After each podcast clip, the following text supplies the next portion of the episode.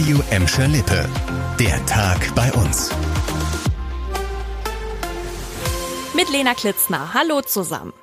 Ja, heute wurde es in Gladbeck, Bottrop und Gelsenkirchen kurz mal etwas lauter. Die Sirenen waren um 11 Uhr nämlich zu hören, denn heute war landesweiter Warntag. Es wurde also getestet, ob die Warnsignale auch wirklich alle funktionieren. Und dazu gab es dann auch noch eine Probe-Warnmeldung von der Nina-App.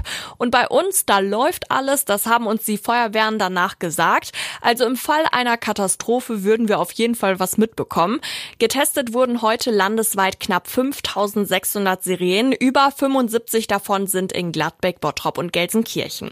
Eigentlich sollten die Sirenen schon im März getestet werden, das wurde dann aber wegen des Ukraine-Kriegs verschoben. Den nächsten bundesweiten Warntag gibt's dann nochmal in diesem Jahr am 8. Dezember.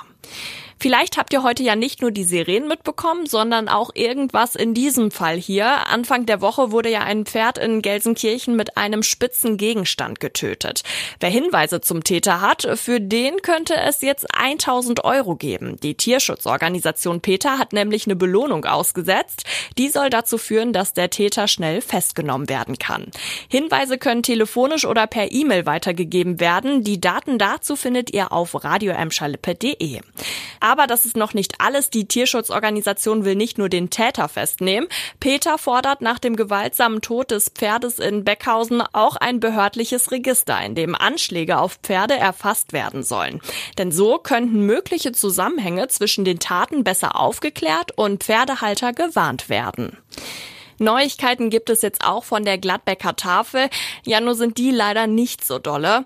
Der Start der Lebensmittelausgabe verschiebt sich nämlich schon wieder. Das hat uns der DRK-Vorsitzende Wilhelm Walter auf Nachfrage gesagt. Eigentlich sollte es Mitte des Monats endlich losgehen, wird aber nichts, verschiebt sich jetzt wahrscheinlich alles auf den 26. September. Die Ausgabe soll dann nur noch mobil über einen extra Transportwagen laufen.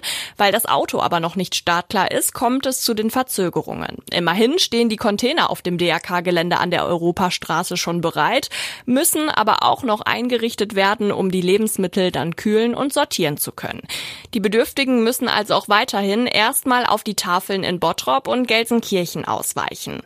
Der Gladbecker Tafel fehlt noch der Transportwagen, unseren Betrieben fehlen die Azubis. Allein in Gelsenkirchen sind dieses Jahr immer noch 34 Prozent der vorhandenen Ausbildungsplätze frei. Das sagt die Gewerkschaft Nahrung, Genuss, Gaststätten und Beruf beruft sich auf Zahlen der Arbeitsagenturen. In Gladbeck und Bottrop sieht's ähnlich aus. Auch da gibt's nicht genug Azubis.